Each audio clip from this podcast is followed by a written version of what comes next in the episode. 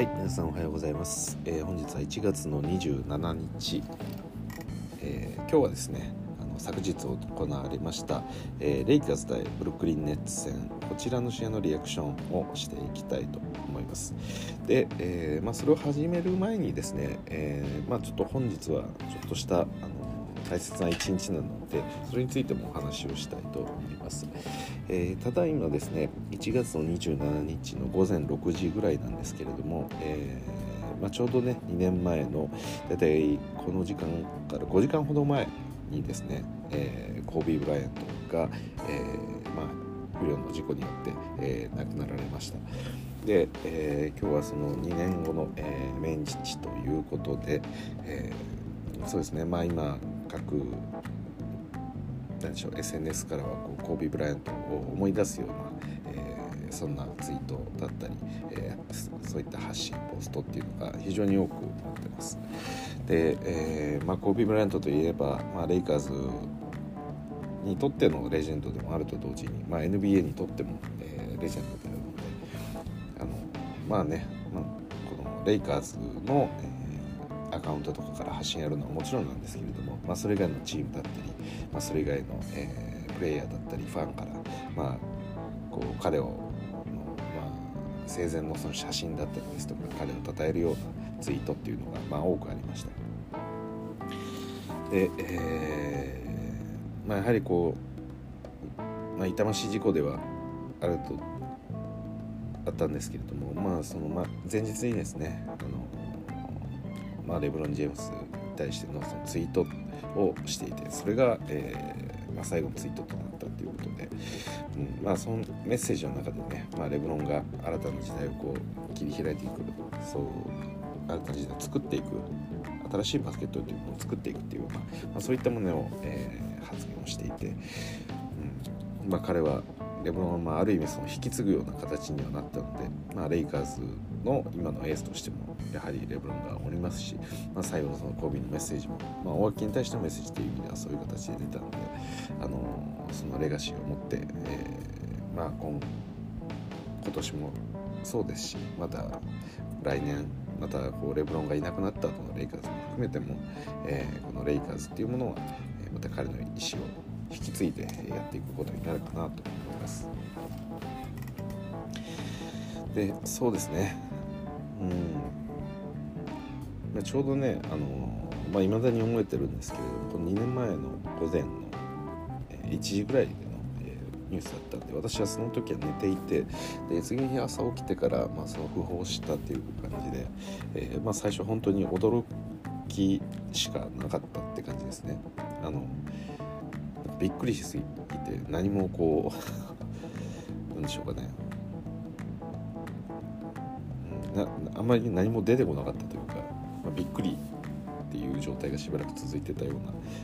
思いがあります。でちょっとしてからまあいろいろとじわじわなんかこう喪失感みたいなものが出てきてあのそうですね。ああ本当に神戸はなくなったんだっていうようなことをなんか実感していったような感じでした。でそうですね。あのレイカーズの中で、え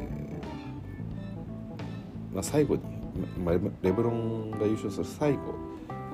でしょ？レブロンが優勝する前の最後っていうと2010年の優勝ででこれが、えーコービー・ブライアントがいた時の、えーレイカーズですよね。でここで優勝したので、えーまあ、コービー以降、えーその後10年経って、えーレブロンが、えーこのレイカーズを優勝させたという、まあ、そんなシーズンが、えーこの2019-20シーズンでした。でやはりねこの時期が来るたびにそう思うのが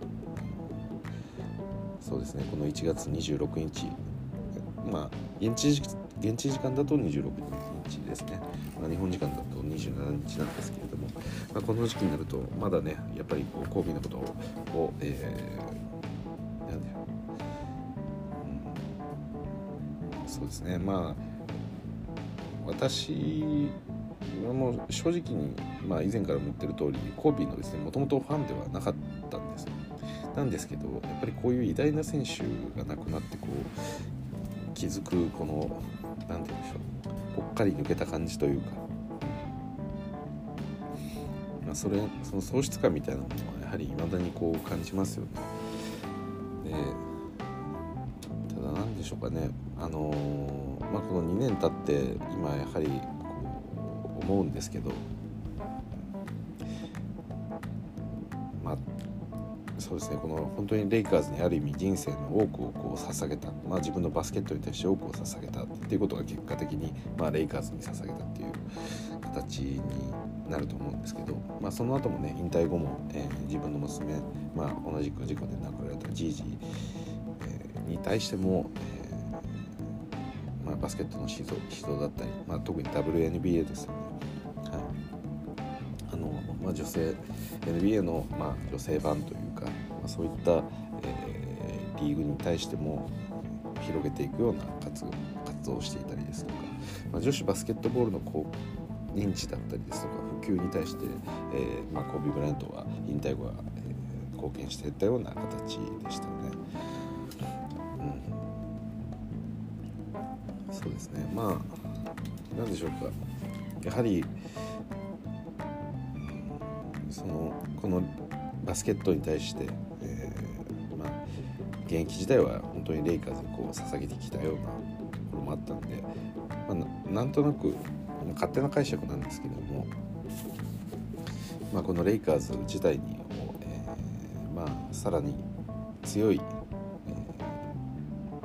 ー、そして栄光のあるフランチャイズとして、えーまあ、この組織を育てていく。あのコービーにとっても喜ばしいことではないかなというふうになんか勝手に解釈してですね。なんかこの時期になるとなんかまあなんかやっぱりあのレイカーズ頑張ってほしいなってやっぱ強く思いますよね。多分選手たち特にその近しいねレブロンとか特にそういう思いが多分強いんじゃないかなっていうふうに思ってます。やはりねなかなかなんでしょう。今季は開幕からこううまくいってなくて、えー、いろいろこんがらがっ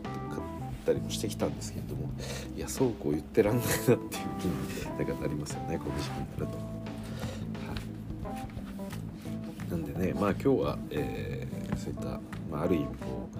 えー、マンバデーとも言えるような日なんで、えー、まあ、皆さんね、まあ、いろんな各 SNS からそういった発信とかがあったりするので、え、そうですね。なんかやられてる方は、まあ、そういったものにこう参加して、えーこのまあ、追悼の意みたいなものを、まあ、2周期っていうことですよね、うん、何かこう示したりしても、まあ、自分の思いの中でね思うだけでもあの、まあ、おのおのやり方はあると思うので、はい。まあ、少しこう思い出していただければなと思います。はい、で、えー、さてここからちょっと、えーまあ、今日のお話の方に移っていくんですけれども、えー、レイカーズ対ブルックリン・ネッツの試合がありました、えー、今日は実況ではなくて、えー、私はもうすでに試合を見たので、えそのリアクションになります。で結果から言いますと、え106対96ということでレイカーズの勝利でした。おめでとうございます。はい。でこのブルックリン戦といえば、えー、前回クリスマスゲームでやった以来ですよね。でその時には、えー、そうですねブルックリン・ネッツの勝利ということで、えー、残念ながらレイカーズ敗退したんですけれども今回はですねまあ勝利したんですがそれ以外にもいろいろと、えー、いつもと違うところがありました。で一つがまずアンソニー・デイビスの、え、復帰ですね。これまでなかなか試合に出場することもできていなかった、え AD ですが今回ようやく復帰ができましたと。で逆にですね、えネッツの方が、え今回は KD、カイリー2人とも出れてませんね。まあ、KD はあのまあ、今怪我をしていて、まあ、オールスターゲーム明けとかそんな話になってるんで、まあ、しばらくはお休みなんで,、えー、であと帰りに関してはこれブルックリンホームなんであの、まあ、いつも通り出られないですという感じでした。であとはですね、まあ、変わったところというところでもないかな。はい。そんな感じでした。でえー、っとそうですね、あのー、まあ、今回の試合を見て、まあもちろん KD か LE が欠けていて、まあ、レイカーズの方はビッグ3揃ってるということで、まあ、本来的にはま勝つ勝って当たり前のような試合にはなるんですけど、はい。まあ、今のレイカーズの状況からすると本当に勝てるのかっていう 一末の不安も、まあ、あるにはありましたね、まあ、前回も負けてるんでね、で、えー、そうですね試合全体の流れを簡単にまずはおさらいしていきましょうかでえっとまあ第1クォーター試合の立ち上がりはまずはですねレブロンから AD でのアリウープのが通りまして、えー、これで最初の得点を挙げたということで、まあ、AD の復帰戦としてはいい試合開始の合図だったんじゃないでしょうか。でその後もですね AD が1本ミドルを決め、まあ、私は結構この、まあ、なんでしょうかね AD のどこを一番心配してたかっていうとやっぱりその今季のシュートタッチの部分が一番気になってたんで、まあ、それがあの1本目で決まったっていうのはちょっと嬉しかったですね。でちょっと、えー、ブルックリンの方のリードはあったんですが第1クォーター終わりには、えー、レイカーズがリードを取り戻すような形で、えー、まあ1クォーターを終えたとでそこからは基本的にレイカーズがずっとリードを取る展開で、えそのまま最後第4クォーターまでいったとただちょっとね第3クォーターの中盤ぐらいであのちょっと点差がどんどん詰まっていくシーンがあってやっぱりこの辺りっていうのがあの気になる気になってしまうなっていう感じでしたね。でやはり、まあ、ここの、うん、第3クォーターのこの停滞をはまあ正直なところ、えー、ラスが結構大きく関わってました。うん、で今回の試合の中で、まあ、全般的にいい形にはなったんですけどやはりラスの存在っていうのが、うんどうしてもこの気になるところはありました。はい、で、えー、っとまあ、各チーム、スタッツを簡単にこう振り返ると、まあ、実は大きなところでリバウンドがですねかなりブルックリン取られたっていうのがありました。で具体的に言うとネッツが54リバウンドそれに対してレイカーズは33といった感じで、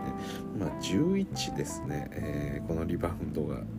と。であとでちょっと細かく見ますけど、えー、これしかもその中でオフェンスリバウンドがかなりブルックリン取られたっていう展開がありました。確かですね第3クォーターのあたりまでリバウンド取られまくってましたね。一度もレイカーズオフェンスリバウンドがないような状態が続いてたような感じでした。ただ逆にですねブルックリンネッツターンオーバーがかなり多かったです。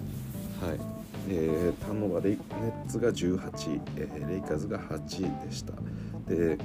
そうですね、まあ、単純なターンオーバーもあったんですが、まあ、レイカーズからのスティールも多かったです、えー、レイカーズが12スティール、えー、それに対してネッツが5ですね。であとレイカーズはブロックが9ブロック、えー、ネッツが2ブロックという感じでした。でやはりですね、あのー、このブルックリンネッツちょっと気になったのはそのそうですね。このスティールに関してなんですけどもあの、まあ、実は第4クォーターのですね、まあ、ハイライトシーンがありまして、えレブロンがスティールしてそのダンクを決めてその次のポゼッションでさらにスティールしてもう一度ダンクを決めるっていう素晴らしいシーンがあったんで皆さんもできればハイライトで見てみてほしいなと思います、まあ、ただそれ以外のスティールの方をなんか振り返っていっても結構そのハンドルのところであのまあ問題があるんじゃないかなっていうふうになんか思うシーンも多くありました。であとはやっぱやっぱりですねあのハーデンに対して、えー、オフェンスが集中してるんで、まあ、ある意味レイカーズとしてもこう守りやすかった部分がありましたね。なんでハーデンを狙い撃ちされるんでダブルチームだったりですとか、まあ、どうしてもですねこの、まあ、スティールされやすくはなるかなっていう印象もありましたね、はい、3に関してはまあ両チームともそこまで良くなくレイカーズが31%ネッツが25%でした。であとファストブレイクポイント。今回レイカーズが27それに対してネッツが9と、まあ、レイカーズのねこのトランジションオフェンスっていうのが返ってきたのかなと思います、まあ、今回のねブルックリン、まあ、そこまでこうなんでしょう大きなプレーヤーが多かったっていうわけでもないんですけれども、まあ、レイカーズのトランジションが非常に目立ったそんな試合でしたね、うん、やっぱりラスがいたり、まあ、レブロンがいたり、えー、まあ、こういったトランジションに強いプレーヤーもいますしでまあ単純にねトランジションからのそのレイアップもそうなんですけれども早めに外からでも打っていくっていうのような展開が、えー、まあ最近のレイカーが結構多くて、まあ、そこから得点を重ねるようなシーンもありましたね。はい、で逆にペイント得点なんですけど、えー、ブルックリンの方が、えー、勝っていて52得点レイカーズが46得点という結果になりました。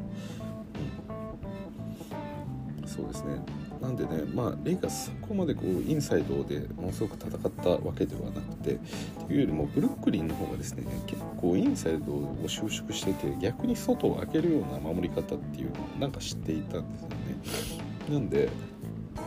あのレイカーズの方が比較的こうなんでしょう外からの、え、得点をこう伸ばしていきやすかったっていうのがありますね。やはりあのここに貢献しているのがその、えーまあ、マリク・モンクだったり、えー、あとカメロ・アンソニー、まあ、こういったプレイヤーがですね今レイカーズがいるんで、まあ、外からのシュートっていうのも一つ、まあ、レイカーズはこれまで持ってなかった、まあ、持ってはいたんですけど KCP だったり、えーまあ、ダニー・グリーンとか2019シーズンいましたしいるにはいたんですけど別にクズマとかも打ちますしいるんですけどやっぱりそういうタイプではない割本当にこうシュートが入るまあ、そして自分から、えー、ショットクリエイトしようとする、まあ、そんなプレイヤーっていうのが、えー、いると割とこうすごく攻撃型のプレイヤーですよね。でそれが、まあ、これまでのレイカーズとはちょっと違う感じがしますよね。まあ、KCP にしてもダニ・グリーンにしてもやはりこうディフディフェンス型のあのシューターっていう感じなので、うん、それに比べるとカーメロや、えー、マリコ・モンクっていうのはちょっとあの方向が違いますなんでねまあレブロンがいるラスがいるっていうことになればあの、まあ、AD も今回いるんでやはりこうインサイドをケアしなきゃいけないっていう思いが強い中で、まあ、そこに対して、えー、こういった外ショットが決まってくれば、まあ、なかなかレイカーズとしては進めやすいような展開になっていった、まあ、そんな感じですね。でセカンドチャンスポイントはブルックリンが圧倒的に多かったです。えー、19対、えー、レイカーズが8でした。でこれはまあさっきも言った通りオフェンスリバウンドをかなりやられてしまったっていうことがあったんで、まあ、どうしても、えー、こういう結果にならざるを得ないですよね。はいでえー、結局オフェンスリバウンド何本取ったのっていうのが、えー、ブルックリンが18本オフェンスリバウンド取ってますでレイカーズがそれに対して5本、えー、取ってますしかも5本のうち4本はオースティン・リーブスが取ってます。はい、ちょっと信じられないですよね。だからやっぱりそのそうですね。あのー、まあもちろんそのリバウンドの跳ね方が運悪く、えー、取られてしまったっていうシーンもあるんですけどだからそれ以上にやっぱりねあのインサイド本当に戦えないですね。うん。やっぱりこれはまあ、スモールなのが問題かっていう話もありますしそもそもそのディファンスリバウンドに対しての意識の部分がやっぱりあのちょっと違うのかなっていう印象はありましたね。まあ、複数人でやっぱり取りに行くんだったら飛び込んでいかなきゃいけないんですけど、うん、そもそもこう飛べてない感じでしたよね。で試合全体としてはそんな感じだったんですけれども、えー、ちょっと個人のスタッツの方のお話をしていきます、えー、先にですねブルックリン・ネッツから、え、ハーデンが33得点12リバウンド11アシスト2スティールの、えー、6ターンオーバーですね。はい。ですね。はい。なんでハーデントリプルダブル。いうことで、まあ、やっぱりねジェームズ・ハーデン本当にすごい選手だなって思わされるような特に第1クォーターの立ち上がり本当恐ろしかったですね、まあ、1クォーターだけで多分ね十数点取ってたんで結構なんでしょうやっぱり一人でこうチームを引っ張って引っ張っていけるようなスタープレイヤーなんだなっていうのを改めてこう実感させられましたね。はい。であとはですね、えー、パティ・ミルズが15得点。で、えー、ベンブリーが12得点でオールドリッチ9得点、えー、ジェームス・ジョンソン8得点クラクストン6得点っていう感じですかね、うん、やっぱりこの布陣だとどうしてもね、あのー、ブルックリン・ネッツコのオフェンスので点を取れるのが、まあ、パティ・ミルズだったりハーデン、まあ、ベンブリーもそうですけど、まあ、うん、この辺りにどうしても限られてしまうっていうのはちょっとあの今のブルックリンは、難しい状況でしたよね。でそれに対してレイカーズのスタッツです。レブロンが33得点7リバウンド6アシスト3スティール2ブロック。0ターンオーバー、すごいですね。フィールドゴール66%です。で続いてが、えマリク・モンクの22得点。すごいですよモンクもモンクはスリーポイント12分の6決めてますから。はい。恐ろしいですねこれ。で続いてラスが15得点、えー、15得点。6リバウンド4アシスト1スティール5ターンオーバーですね。はい。で、えー、続いてが、えー、カーメロの13得点、えー、ですね。カメロも3を7分の3決めてます。であとは、まあ、エイブリー・ブラッドリーの9点。AD が8点、うん、だから結構こうなるんですよね、はい。まあ、AD ちょっとプレータイムが少なめだったんですけれども、うん、やはり AD をケアすることによって特にそのピックアンドロールとかハンドオフからガツンともうそこでねあの打っちゃうみたいなシーンも多くて、まあ、AD がそこまでそもそもショットを打つ状況が少なかったですよね。はい、なんで今日もアテンプトは8だけですね。うん、ブラッドリーと同じしかシュート打ってないんでそう考えると AD かなり少なかったですね。まあ、多分ね、あの、これまでのそのレイカーズ今季に関してこう見てて思うのはあの、このガード陣特にマリコ・モンクの辺りに対してプレッシャーが薄いとレイカーズは割と勝てるんですけど逆に文句にプレッシャーかかると本当にシュートが決まらなくなって結構負けるケースが多かったんですよね。うん、だからそうですねこのガード陣のディフェンダーが優れてるチームってレイカーズのオフェンスが多分そこまで伸びない伸びづらいんですよまあ当たり前なんですけどディフェンスがいいと得点が伸びづらいというのは。だからそうなった時に結構インサイドの方で得点を取っていける形にあのなかなかできなかったんですけれども多分そういったとこと当たった時にこの AD とかの得点が結構伸びてくるっていう感じになるんじゃないかなと思います。なんでね今日はその AD からのポストの展開もう多分ね3回ぐらいかなしかなかったと思うんですよね。もうこれまでは結構 AD がボール3回もなかった2回かな AD がえー、ボールを持ってポストの位置で、えーまあ、ドライブするなりなんなり、えー、そこで、まあ、フェイダウェイ打つなりっていうそういうシーンで結構多かったんですけど AD 一度ポストにボール入れてもエディが外に返してでそこからもうあの外だけであの打っちゃうみたいなことがあってだからまあそういう展開が増えたっていうのはある意味あの、まあ、AD がなかなかこう調子が上がらない日でもそういった、まあ、オフェンスのバリエーションが増えたのはいいんじゃないかなと思います。でそうですね。この試合の良かったところっていうと基本的にはやっぱりそうですね。レブロンがまず良かったっていうのとやっぱりそのディフェンス今日はかなりやる気出してましたよね。普段と比べて、うん。まあ、そのクローズアウトに行ったりですとか、まあ、さっき言ったそのスティールもですね、えチームトップの3スティールしてますし、うん、やはりその辺りは非常に優れてるんじゃないかなと。思いましたね。で、まあ、相手のセン今回のその、まあ、ラインナップ的にレブロンがセンターを務めたり、えー、AD がセンターを務めるっていう感じで、えー、交代しながらやったりもしてたんですけど、あのー、まあ、状況によってはねレブロンが前半オルドリッチにつかなきゃいけないっていうような状況も多かったんですけれども、まあ、このオルドリッチをね、あの思いっきり押し込んでくるんですけども、まあ、それを、えー、よく押さ押されずにですね跳ね返してましたねルブンが。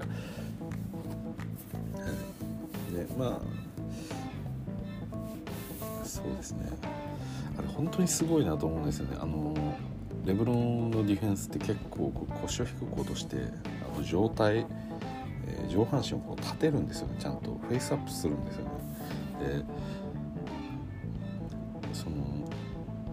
やっぱりファールが取られやすいディフェンスってこう手からボールに対してとか相手に対して手からこうアプローチするとどうしてもそこファール取られるんであくまであのシリンダー内に自分は収まってるぞっていうところをなんかこうアピールする。自分はあの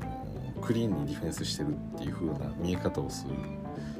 するようにっていうのもあると思うんですけど状態をかなり起こすんですよね、うん、だからあの体勢でディフェンスしてる人ってなんかいそうであんまりいないですよね。でぐっと腰落として上半身バッと立てるんですよ。なんかあれ動く、うん、なんか普通なんでしょうかね。自分が前後左右にあのなんでしょう。こうどどっちの角度でもいけるようにってなるとある程度まああまり突っ込みすぎずにまああのちょっと腰を落とすようなスタンスって取ると思うんですけど多分レブンはそれよりも上半身がちょっと立ってるんですよね。だから普通にあの体勢を取るとなんかもっとかかと重心にあのなりそうな気もするんですけどでもそういうわけでもなくしっかりとついてますよね。でやっぱ難しいのがこの重心上半上体を立てちゃうと重心が後ろに行くんであの特にポストとかで、まあ、センターとマッチアップとかするとやっぱ押し込まれやすいですよね。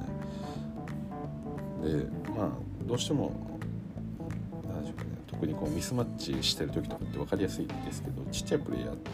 かなり腰を落としてで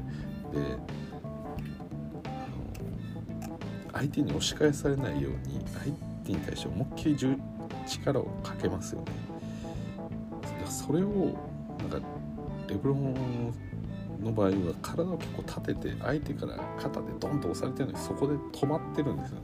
これ本当に不思議だなと思って見てます。どういう多分 めちゃくちゃ体幹が強いっていうのはあると思うんですけどいや本当にあれすごいなと思いますね。あよくねキャットとかカール・アンソニー・タウンズとかにこうなんか押し返してるのとかも見てましたしまあねよかったら皆さんも昔のねあの NBA のレブロンのディフェンスのハイライトとか見てほしいんですけど、まあ、やっぱり有名なのはチェイスダウンとかなんですけど、まあ、若い頃とかって結構ガチでディフェンスをやってたりするのでそれをちょっと見てほしいなと思いますね。そういうそれこそなんかねすごい面白いのがあってパウ・ガソルか誰かとマッチアップしたレブロンがいてでやっぱりパウでかいじゃないですか。でめちゃくちゃ押されるんですけどもうねあのディフェンスはの DPOY 級ですよ。単純にパワーだけでも押し込まれないように何度も何度もこう押し合いへし合いをしてるんですけどやっぱり一番恐ろしいのはあのとは言いながらも、まあ、サイズ的にもパウの方がでかいんでで、まあ、重さもパウの方がでかいんでパウの方がやっぱ強いんですよ。でそこにあのポストにボールをエントリーしようとするとレブロンがあの何でしょうパウを起点にディナイするんですけどその時の速さとかあとその今このハンドラーがですねボールを入れようとしてる時にそそいつに向かってすごい「オラ来いや来いや」みたいな感じのことを言ってるんですよね。あれは結構あの衝撃的なディフェンスをしてるんであのぜひ見てほしいなと思います。でやっぱりねあのそのそれぐらいの時代のパウガソルとかと当たってるとあの、まあ、今今でもやっぱりこのオールドリッチとかに当たられてもその押し込まれないぐらいの何でしょうインサイドでの肉弾戦の攻防のやり方を知ってますよね。やっぱり。その今のハワードとかもそうですし。やっぱりその辺りはあのまあ現代のねセンターのみんなにこう学んでほしいところでありますよね。あれ見てても結構面白いですし。っていう感じですかね、はい、まあそういったオールドリッチとの、えー、戦いがあったりですとか、まあ、スイッチだったり、まあ、ちょっとしたねこのダブルチームだったりあの、まあ、ちょっとギャンブル性のあるディフェンスも含めてなんですけれどもやっぱり判断の素晴らしさっていうのは、まあ、随所にこう感じられるようなところはありましたね。まあ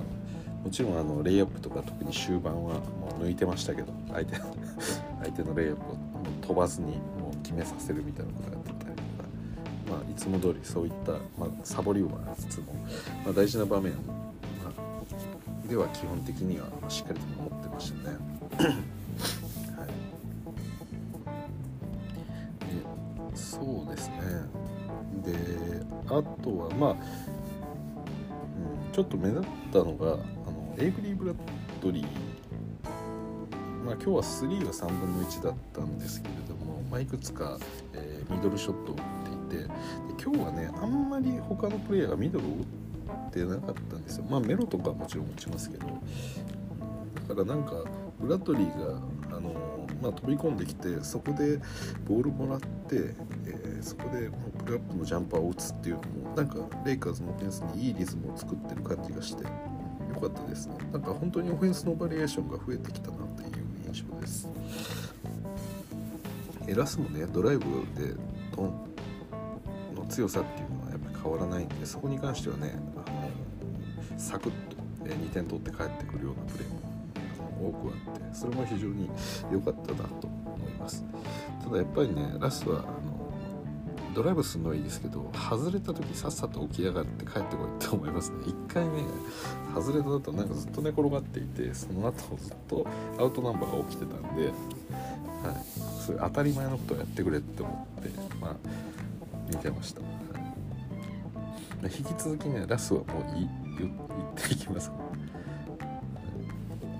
でまあ特にねこの試合悪かったのが THT なんですよね。0得点。18分30秒で0得点でフィールドゴールも6分の0なんですよね、まあ、オープンな3も、えー、入らなかったですし打たなかったとこところもありましたしなんかレイアップとかも左で打っちゃいもの右で打って変な形で得点を取れないとかもありましたし、うん、なんかちょっと今だいぶ、えー難しい状況にあるなっていう感じがしてます。で TCT は若いと言ってしまえばそうなんですけどでも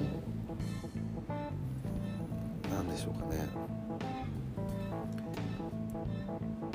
あ NBA 経験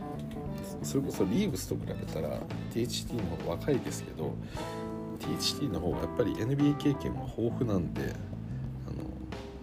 あの学んでいってほしいなって思ってますね。なんかねあの今嫌なのはその努力の方向性みたいなものをちゃんと THT の中にあるのかっていうことが気になるんですよね。でまだ若いからこんだけできてるんだったらいいじゃんってなっても若くてもこの積み上がっていくものがないと成長はやっぱり見込めないんでだから今 THT が何にチャレンジしてるのかっていうのはなんかいまいちよく見えないんですよね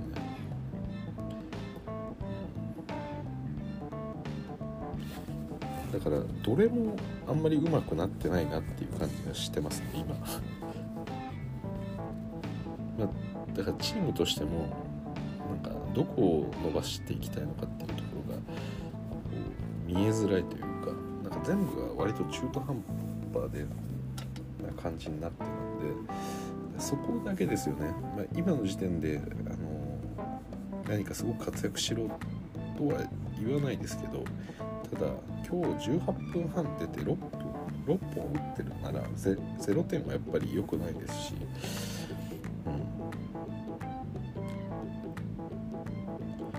そうなんですよね。だから前もやっぱりそのそうですね開幕してから、まあ、ちょっと経ったぐらいですかね20試合ぐらい経過したぐらいのところで、まあ、THT が割と、えー、こうキャッチシュートとかをかなりこう求められていたような点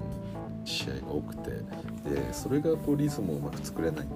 原因なんじゃないかなっていうことも私も言ってたんですけど、やっぱりこのラスがいて、えー、AD がいてみたいなレブロンがいてみたいな感じになるとどうしてもこのインサイドが渋滞してくるので TST がこのスラッシャーみたいな役割でドライブしていくっていうことが難しくなってるんじゃないかなっていうのはあるんですよ。ただあの一番得意なところはやっぱりそういうところだと思いながらもやっぱりラスと共存していかなきゃいけないのでそうじゃない領域っていうのをちょっと伸ばしてもらうしかないかなっていうふうに思ってますよね。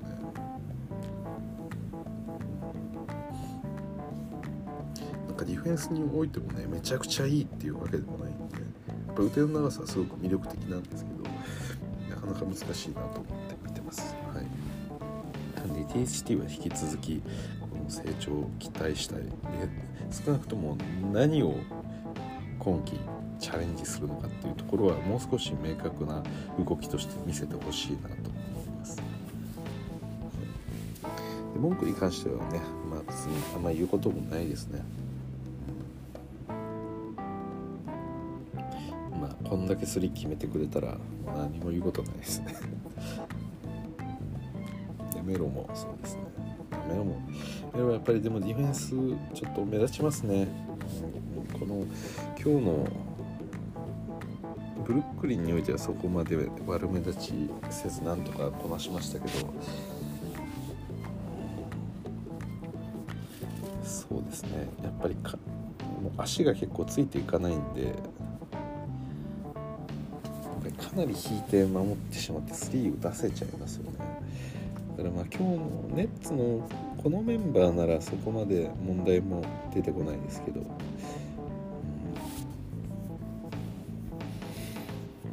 そうですね。まあそれはなんとか、えー、補っていく周りでカバーしていくしかないかなって感じですかね。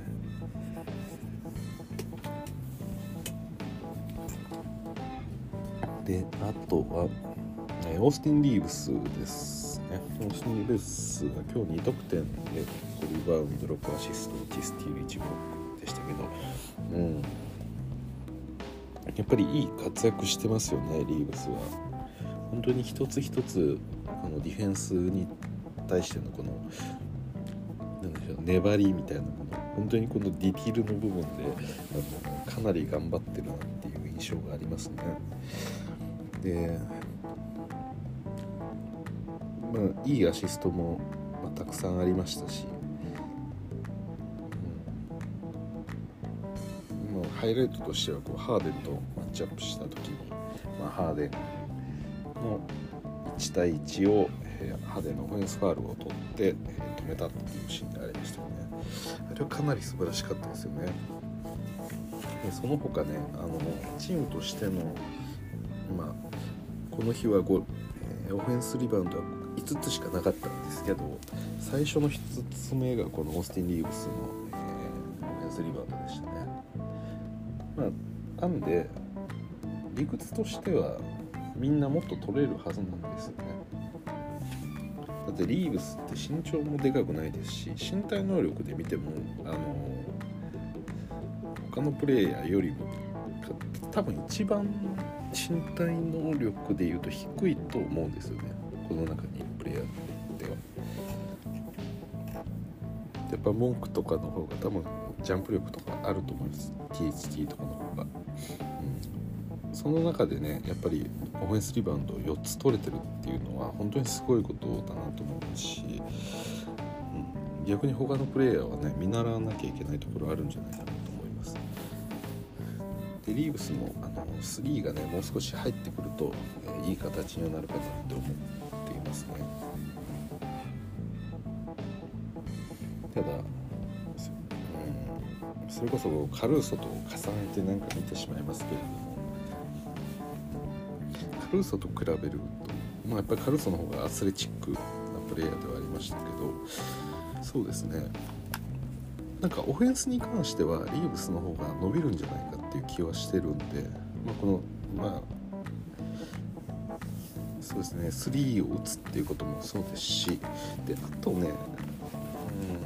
うんどうでしょうかね。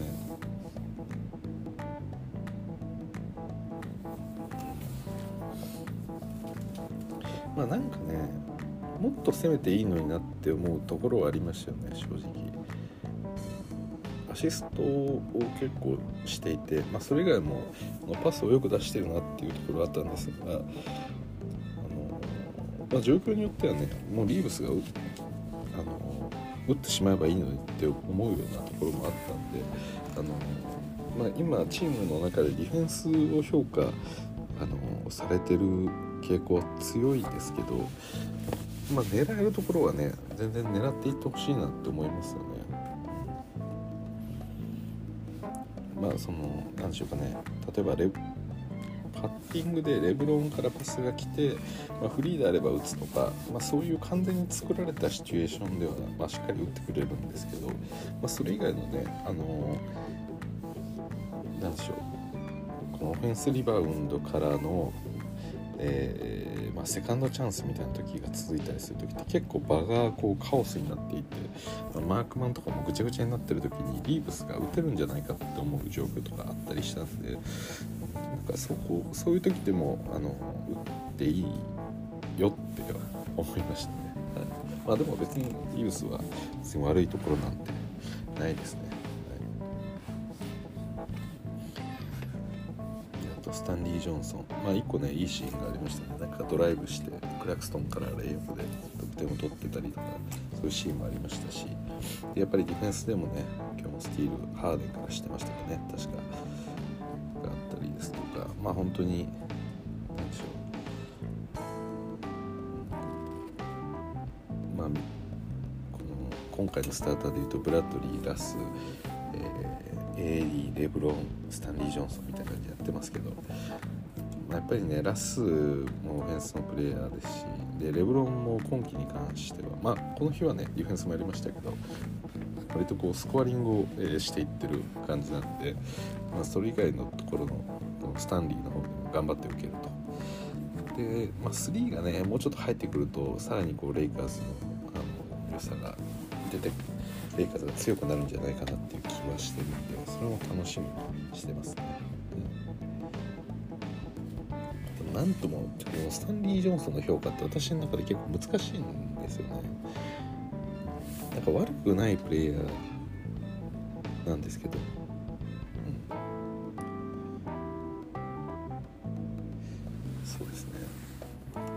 難しいです。なんか。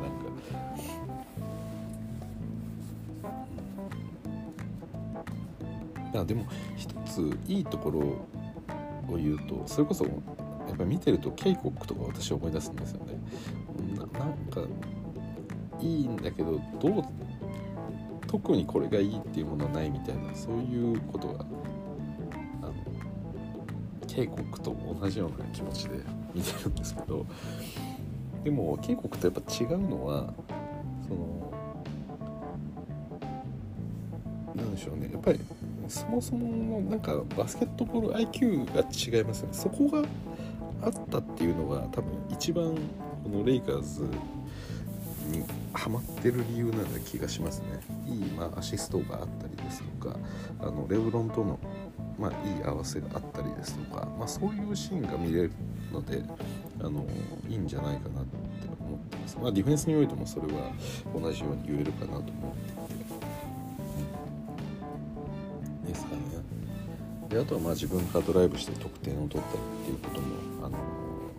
見えたりするので、まあ、その点もまあ結構とは違うところですけど。ですかね。なんで割とこうオフェンスに振り切ってたり守ったりっていう感じもあってあの、まあ、今そんな感じでレイカーズが成り立ってるとで一応最後、まあ、AD のお話をしておくとやはり AD あのディフェンスにおいては本当に素晴らしいプレイヤーだなって改めてこう実感させられるようなシーンが多かったですね。で単純なそのピックアンドロールの処理の仕方見て一つ見てもやっぱり AD でっていうのはもう圧倒的に優れてますよね。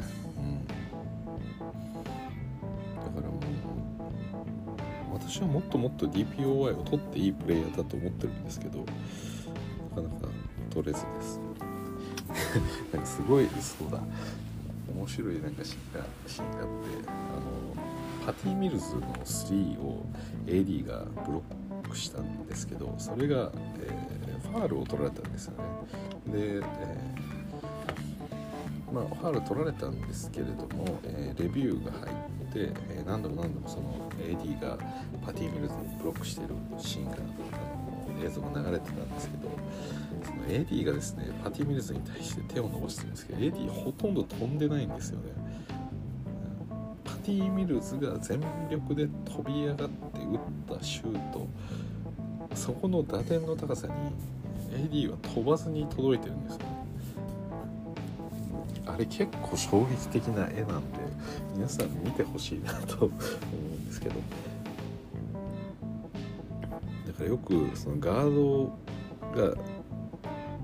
ガード陣のプレイヤーが AD に対してドライブ仕掛けてレイアップしようとしてる時とかに AD が後ろからそのプレイヤーの、まあ、斜め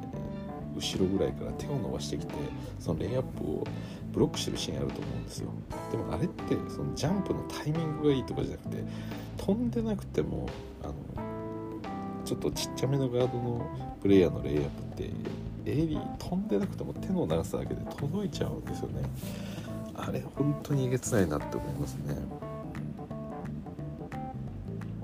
なんか私最近ちょっと B リーグの試合とかを見てたんですよ。でまあ YouTube に適当に上がってるやつなんであの多分公式とかが上げてる昔の試合だと思うんですけど、うん、それ見てて思うのはあのインスかなりあの B リーグってインサイド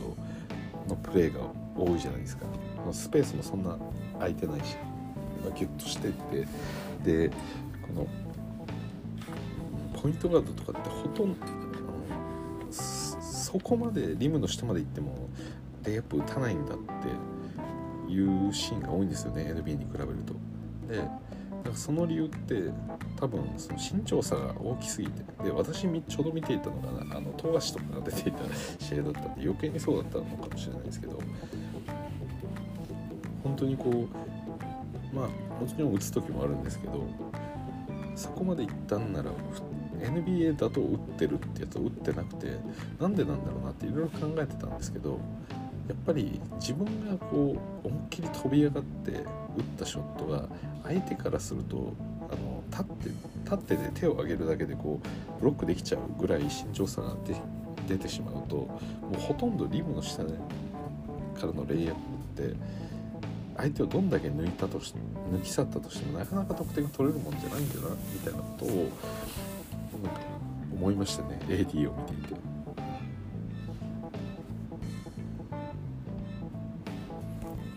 そうですね、まあ、自分がね頑張って飛び上がって下からこう放り投げてる球を上に立ってるだけでリムの下でこう立ってるだけで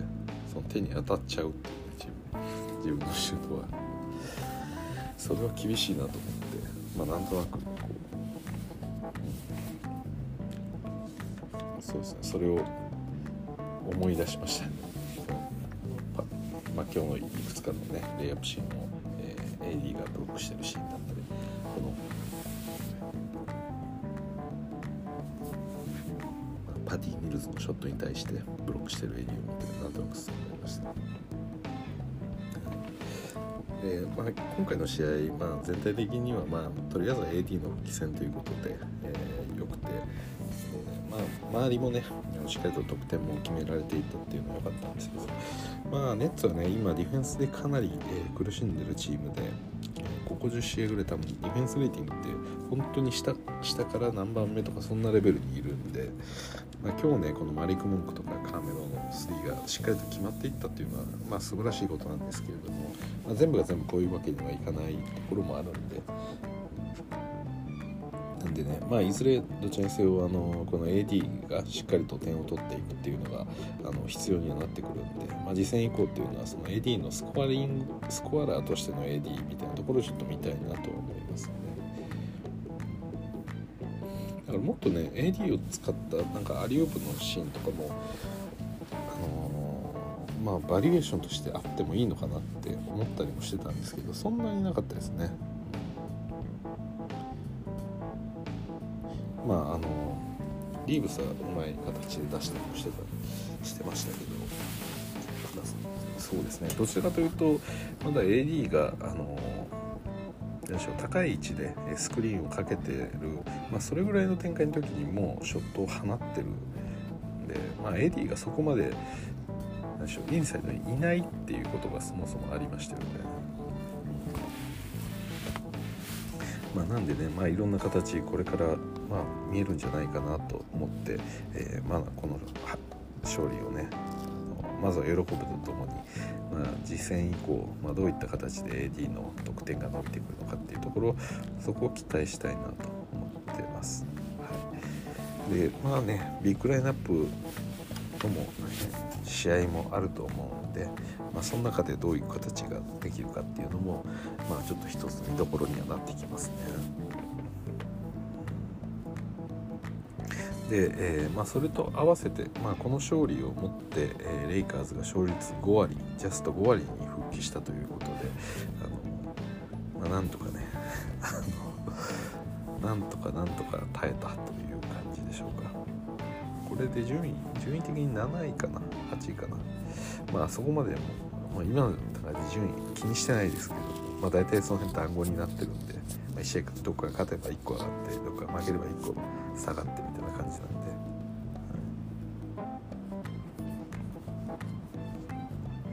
で。で、えー、あとですねスタンリー・ジョンソンが、えー、3部の10日間契約をこれまで、えー、延長してきてたんですけれども、えー、今回本契約をもらえることになりました、え2年契約ですね、まあ、契約金額とかっていうのはまだよく分かってないですけど、まあ、何にせよ、え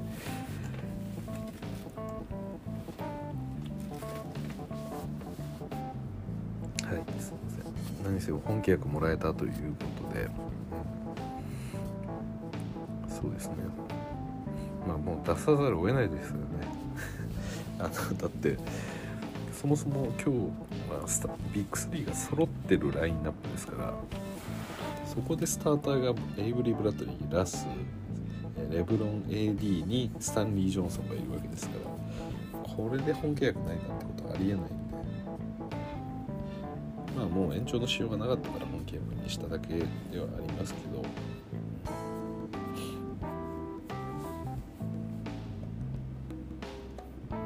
あ今ちょうど入ってきたニュースでゴードン・ヘイワードがコロナプロトコル入りしたみたいですね、はい。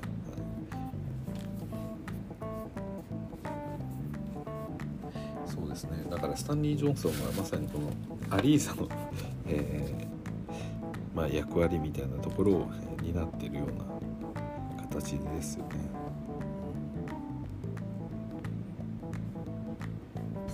まあ、このウィングのプレイヤーのディフェンスとして、えー、機能してるっていう形ですね。だからアリーザ多分そうですねしばらくタンリー・ジョンソンに怪我とかしない限りはそこまでミニッツをもらえることはなくなるんじゃないかなっていう気はしてますね。だからこの日アリーザエリントンハワードディアンドレ・ジョーダンが出なかったんですよね。で、まあ、だからそうですねベイズマーが残り、まあ、1分半ぐらいで出たと。エリントンねなんかそこまで私悪かった印象もないんですけど完全に外れましたね、はい、ハワードはまああの相手のラインナップによっては出てくると思いますけどディアンドレ・ジョーダンエリントンアリーザこの辺りはもうレイカーズの試合ではほとんど出ないんじゃないかなって、うん、まあベイズマンもそうですけど。思いますね。ただまあトレードのアセットとしてどうこうなるかっていう感じでもないんでここにいるのは全員ミニマムですかねおそらく。なんでまあなかなか難しい部分ですがはい。まあ一つこう形が見えてきたっていうのはいいことなんじゃないでしょうかね。まあなんでねこれも含めて、まあ、それこそ今回のスタンリー・ジョンソンは10日間契約で、まあ、引き当てたわけですから引き続きねもしかしたら遠くが FA の人間を入れては切っては入れては切ってはみたいなことをお試しをしていく可能性はありますよね。トレードができないならまああのウェーブしてウェーブしてしまってあの10日契約のプレイヤーを補充して試していくっていうのも、まあ、ありっちゃありですよね。今アリーザのポジションに関してはまだもしかしたら残ったりもするかもしれないんですけどこのディアンドル・ジョーダンに関してはどうなんでしょうかね。今これセンターがハワードがいて AD がいてでレブロンだったりカーメのこのスモールのセンターでも別にいいと思ってレイカーズやってる節があるんでこれ、まあ、DJ に DJ じゃなきゃ対応できないセンターはもちろんたくさんいますけどそこを天秤にかけてもレ レブロンだったりカーメのセンターの方がマシだと思ってるあのボーゲルがいるわけですから本当に TJ って今だから正規センターが AD でで次いで多分回数が多くなるのがレブロンでで次いでまあハワードあたりがいてカーメルがいてっていうまあ一応センターポジションこのスモールも含めると今のレイカーズでは多分4人がやることになるんで、まあ、5枚目のディアンダル・ジョーダンってかなり残すか理由っていうのがなくなってきてますよね。なんでこの辺りはちょっとシーズン中動きがあるかなと思ってるので、まあ、もちろんねトレードに使えるのであればトレード使うでしょうしなんでまあそろそろ2月にも入ろうかというところなので、まあ、皆さんねトレードデッドラインまで、えー、2月の日本時間11日ですか。までね、まあ、しばらく引き続き、えー、追っていきたいと思います。はい、ということで、えー、あと最後なんか伝えるべきことはなければ。ああそうですね。ティム・ハードウェイ・ジュニアが骨折しちゃったんですよね。これ残念ですよね。うん。まあ、今のこのバックスあバックスじゃないマブスの中でのこのディフェンスに貢献してたかっていうと、まあ、そういうわけではないにしても、うん、ちょっと厳しいですよね。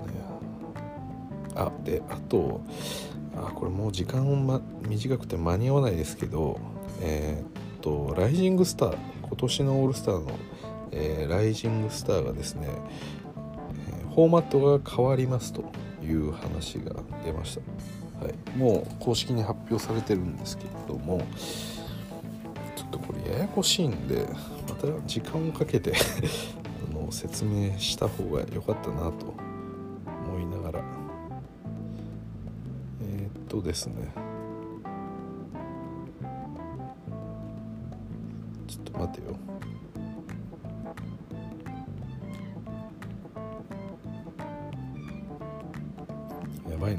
ってる間に終わってしまいそうだな。はい。まあ、最後短く説明します。えっと今回のオールスターのライジングスターですね。あのこれまでルーキーと2年目までのプレイヤーが選ばれる、まあ、オールスターみたいなものが変わりますと。で7人か7人1チームでかける4チームを作りますと。でまあうちえー、あこれちょっと間に合わないな。そうですね。間に合わないんで。ちょっと一回切ります。すいません。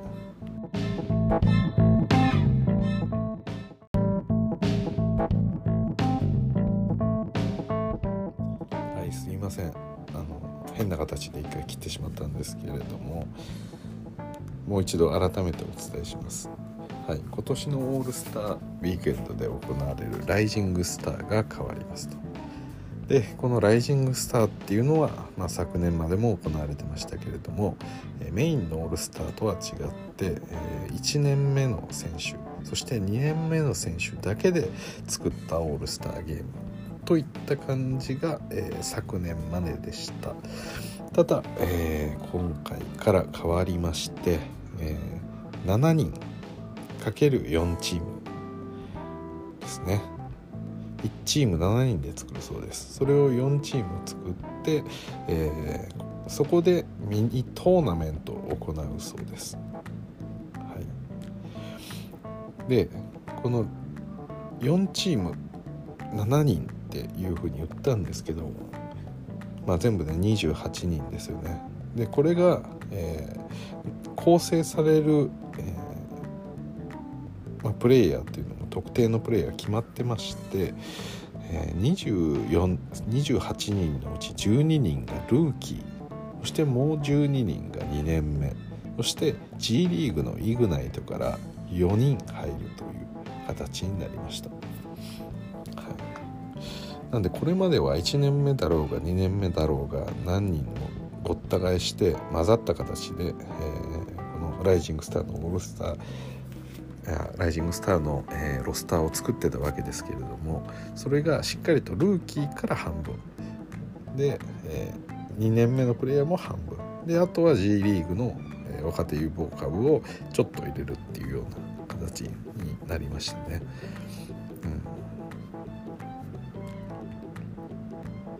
うん、なので、えー、まあ、これまでに比べるとそうですねよりこう若手たちをこう見せるっていう意味合いがなんか強くなったんですかね。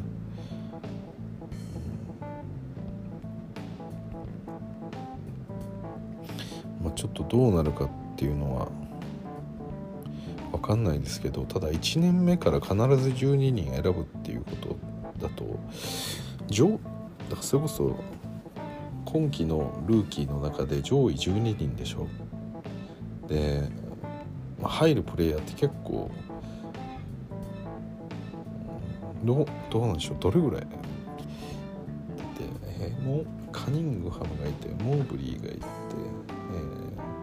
ー、ジョシュ・キーがいてデュアルテがいてちょっとねもしかしたらこのオースティン・リーブスは入らないかみたいなことをなんか思っちゃいますけど。まあリーブスちょっと難しいか。で今のルーキー今季のルーキーをちょっと見てみますか。うんトントンと。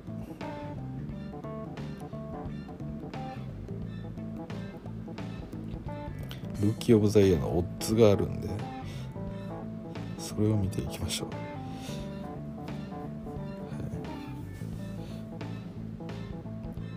はい、とオールルーキーで見ますか。いやちょっと分かりにくいなこれ。めちゃくちゃ分かりにくいけれども。トップ8ト。ップ8だけで見るとえ大体カニングハムジェイレン・グリーンモーブリーえー、バーンズ、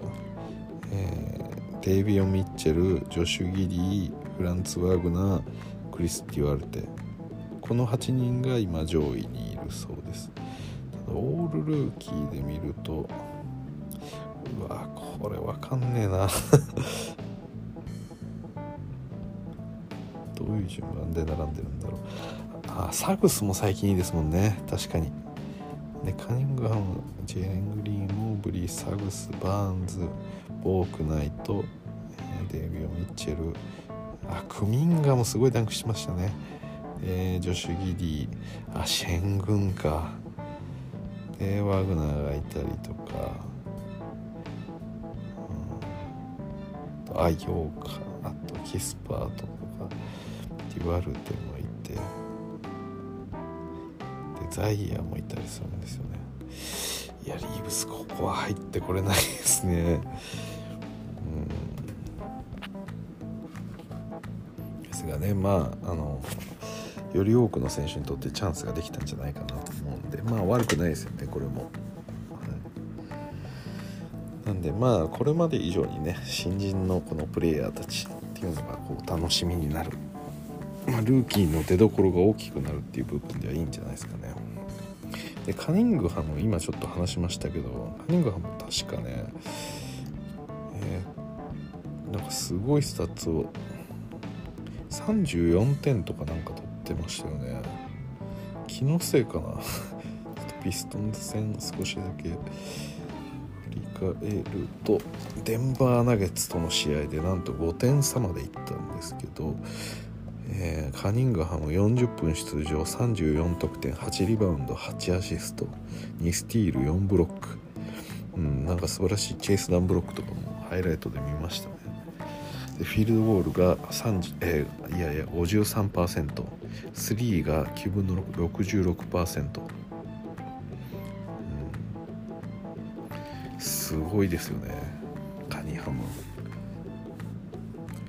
なんかヨキッチからのアンクルブレイクのプレーとかも見ましたしここに来てドライチ感満載になってきましたねカニングハム私は結構好きなプレイヤーなんでこれからにも期待したいなと思ってます。はい。ということですいません。長々とお話して。一応今日はですねあのまあおさらいしておくと今日はコービーの命日ですっていうところとであと、えーまあ、レイカーズと、えー、ネッツの試合のリアクションそして、えー、まあ、オールスターの中の、えー、ライジングスターがちょっと変わりますよというお話でした。ということで、え、ここまでお聴きいただきどうもありがとうございました。それじゃあまた。